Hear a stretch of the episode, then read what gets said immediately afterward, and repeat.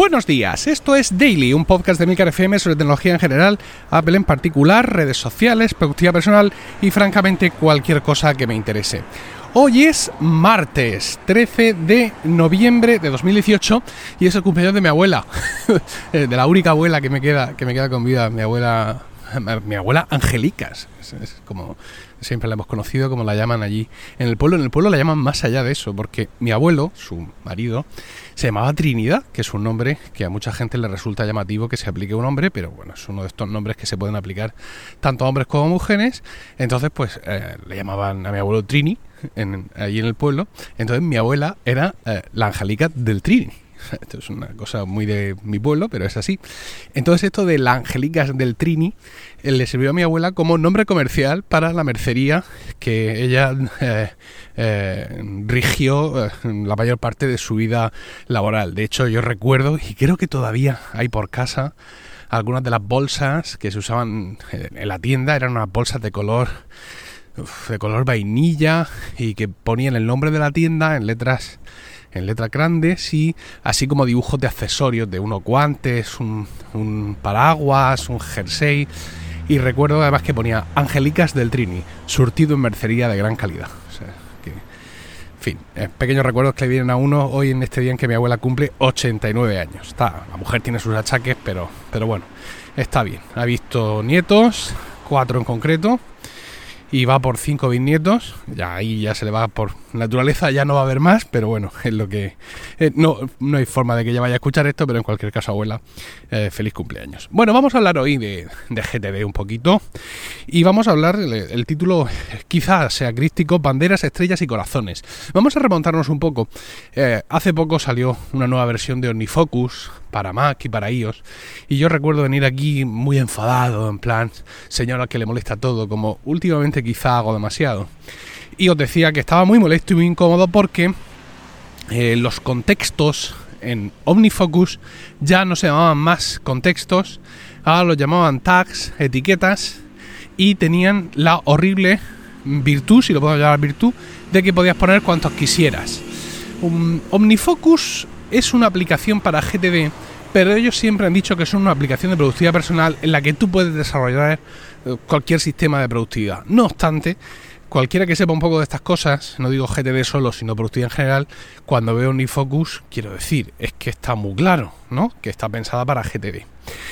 Entonces, en el GTD eh, existe una cosa que es el contexto, que es, digamos, el elemento más importante que va a determinar la ejecución de una aplica de una tarea. Esto dicho así como muy resumido, ¿vale? Entonces, pues si yo eh, para cavar este hoyo, que es mi tarea, necesito una pala, pues el contexto va a ser pala, lo cual significa que cuando yo tenga una pala a mano, ¿no? Con mi pala en la mano, me voy a mi lista de tareas que requieren una pala y ahí encuentro cavar el hoyo, ¿vale? Así de sencillo. Los contextos pueden ser de más cosas, puede ser teléfono, eh, oficina, eh, personas, lugares, en fin, de todo. Entonces, claro, mm, el contexto es vital en el GTD porque es lo que te, determina eh, qué tarea, qué tareas puedes hacer y te pone delante un, listado de esas tareas para que tú elijas, decidas siempre qué hacer. Si ponemos dos contextos, desde, mi punto de vista, mala cama tiene el perro porque eso lo único que va a hacer va a ser entorpecer nuestra capacidad de decisión, porque por ahí pueda resultar que sí, uno de los contextos nos cuadra con mi situación actual, con mi disposición actual a hacer tareas, pero el otro no. Con lo cual, pues mi toma de decisiones se ve emborronada. ¿Qué es lo que pasa? Eh, como seres humanos somos imperfectos y queremos que los sistemas no nos ayuden, sino que hagan las cosas por nosotros. ¿Cuántas veces lo he dicho aquí, no? Que la gente te dice, yo quiero que me pite, quiero que me salte. Que quiero que yo quiero meterlo todo ahí y que él vaya pitando. No, eso no funciona así en la vida. Nadie te avisa de que tienes que estudiar, de que tienes que sacarte una carrera, de que tienes que aprender una profesión, que tienes que buscar un trabajo, que tienes, entre, vamos a poner este tienes entre comillas, que crear una familia o que elegir una forma de vida adulta. Nadie te va avisando de eso en la vida. Son decisiones que tú vas tomando. que voy tomando esto porque mi madre me obligó. Bueno, sí, pero en definitiva al final la decisión la tomas, la tomas tú, ¿no? No, la sociedad que nos impone. Bueno, no hemos venido aquí a hablar de eso.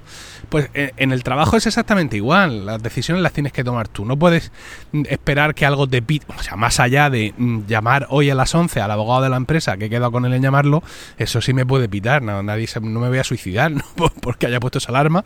Pero por lo demás, las cosas las tienes que decir tú. Entonces, eh, claro, queremos más Queremos poner el contexto tradicional. Queremos poner mm, el nivel de urgencia. Queremos poner el nivel de energía. Queremos poner lo inmarcesiblemente bella que es la tarea. Queremos poner un montón de cosas porque pensamos que eso va a hacer que salte algo, ¿vale? Pero al final va a ser mucho peor. Entonces, bueno, la gente me decía, bueno, no seas así, hombre, no seas un poco más ecuménico. Si hay mil tags, pues magnífico, pues que la gente use 300 y tú sigues usando solo una. Bueno, pues que sepáis que como ahora hay varias tags, yo tardo como tres tabs más en definir cada tarea. Porque claro, cuando pongo uno un contexto, no se cierra ese campo, sino que se queda ahí para que yo ponga más contextos y eso me fastidia muchísimo. Bueno, tonterías aparte, eh, pese a mi amor por la pureza, resulta que en OmniFocus y en un montón de aplicaciones tenemos eh, algo para marcar tareas. En OmniFocus traducido al español pone marcadas eh, el, listado, donde tú esas tareas les has puesto, se ve como una bandera, como un semicírculo naranja, como una pestaña naranja, un algo, ¿no? En, creo que en Things eran estrellas, en otras aplicaciones pueden ser corazones, quiero decir, en prácticamente en cualquier aplicación de tareas tenemos algo adicional para las tareas, insisto, banderas, estrellas, corazones, mm, marcas, lo que sea. Y claro, esto no deja de ser otro contexto. Ese segunda, esa segunda cosa que mucha gente necesitaba, pues realmente muchas veces las aplicaciones se la dan. OmniFocus, de cierta forma, se lo ha dado durante años. Tú pones tu contexto único, pero luego le pones o no una bandera, una marca de estas de importante. Y yo la verdad es que, mm, pese a todo esto, he, estado usando esas marcas de importante. Y he de decir con cierta satisfacción que no ha servido para nada, ¿vale? Me ha ido muy mal, porque yo metía una tarea, ¿vale? No cuánto, el, el, momento del proceso de la revisión de los, los 100.000 pies, lo que sea, metía mi tarea perfectamente configurada, con su contexto único, con su proyecto, con su fecha de inicio, sin fecha de vencimiento, bueno, una tarea, le iban a dar el premio a la tarea mejor definida del mundo. Y había veces que decía, madre mía, esto, esto tiene tela. Voy a poner una bandera. Todo vaya, ahí va, con su bandera. Pero ¿qué estás haciendo, hombre de Dios?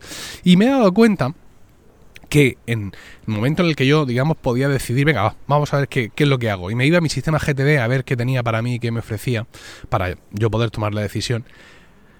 Lo primero que hacía era irme a, a ese listado de marcadas, ¿no? De tareas con la bandera y rara vez acababa haciendo alguna. ¿Por qué? Porque eso no vale para nada.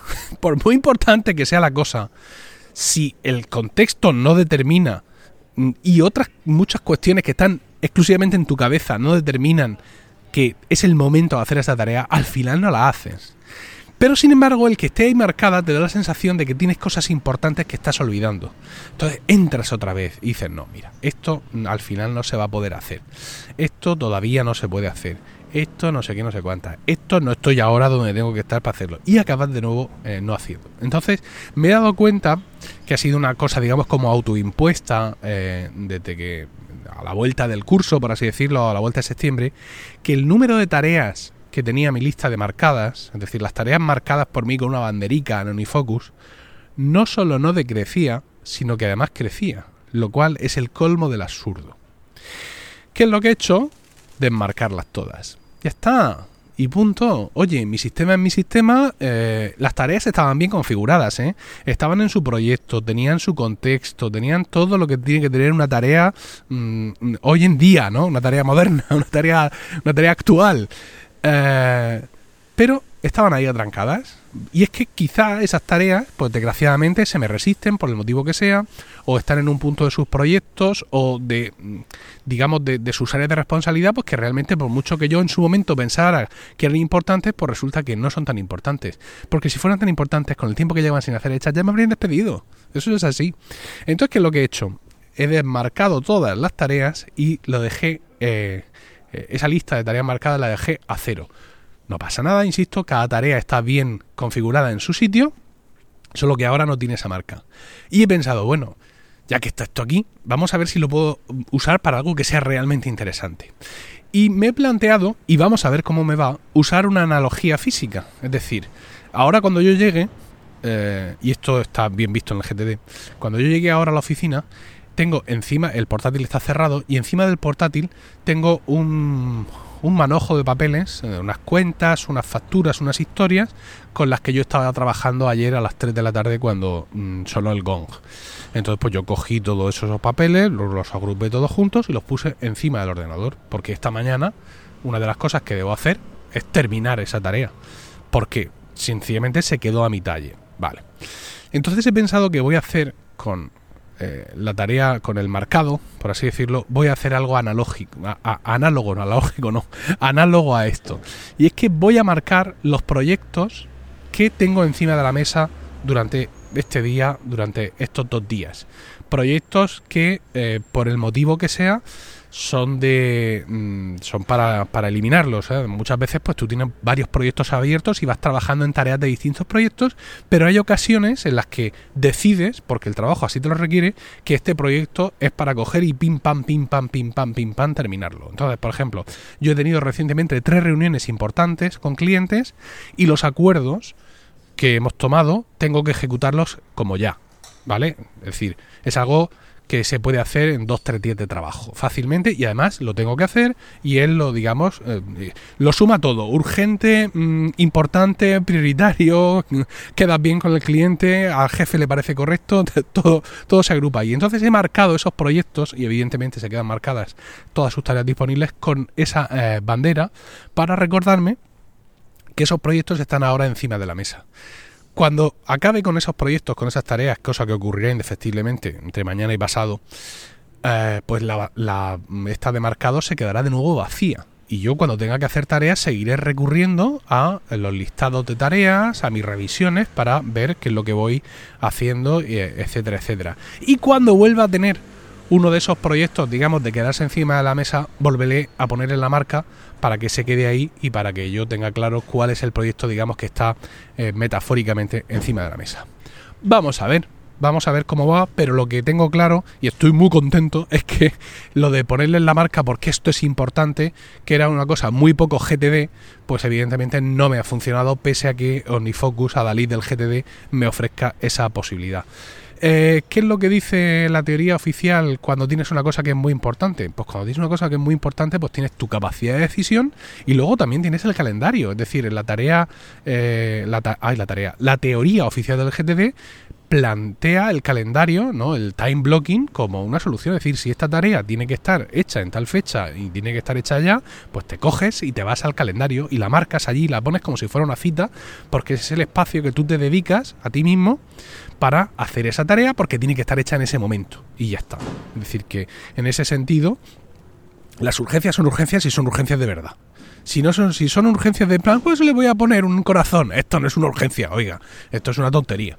Y efectivamente a mí se me ha demostrado así, se me ha revelado de esta forma cuando he hecho una revisión más profunda, más lejana y he visto que esto de marcar las tareas no estaba sirviendo de nada interesante reflexión, al menos para mí, haberla hecho en voz alta, porque es algo que ya os digo que eh, hice la semana pasada o, algo así, pero hablarla con, con la audiencia, hablarla con vosotros, la verdad es que hace que se me formatee más el cerebro y que esté más proclive a eh, seguir usando este sistema de marcar tareas como simplemente aquellas que están eh, momentáneamente encima de la mesa. Por cierto, hablando de todas estas cosas, tenemos un nuevo podcast en Emilcar FM, se llama Proyecta y es un podcast eh, realizado por Abel Yécora y que va sobre gestión de proyectos, metodología, metodologías ágiles y todo este tipo de cuestiones. Proyecta ya lo podéis encontrar en eh, Apple Podcasts, Spreaker, Evox, Spotify, cualquier aplicación del ramo. Es un podcast que al principio va a ser mensual. El primer capítulo es cortito, unos 20 minutos, donde Abel nos explica qué es un proyecto. Una cosa tan sencilla como esta y simplemente escuchar esa definición por parte de Abel y algunas cosas más nos va a permitir ponernos en un excelente punto de partida para aprender más sobre gestión de proyectos gracias a este podcast de Milcar FM Proyecta que os animo a todos a que escuchéis con pasión ribereña, que es como se hacen las cosas.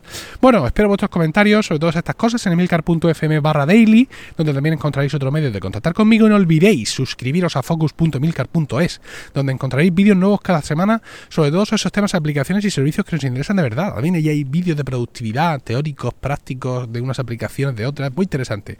Allí también vais a encontrar Weekly, mi podcast semanal sobre ellos y mucho más. También hablo de vez en cuando de productividad en Weekly. Bueno, no me enrollo más. Que tengáis un fantástico martes, un saludo y hasta mañana.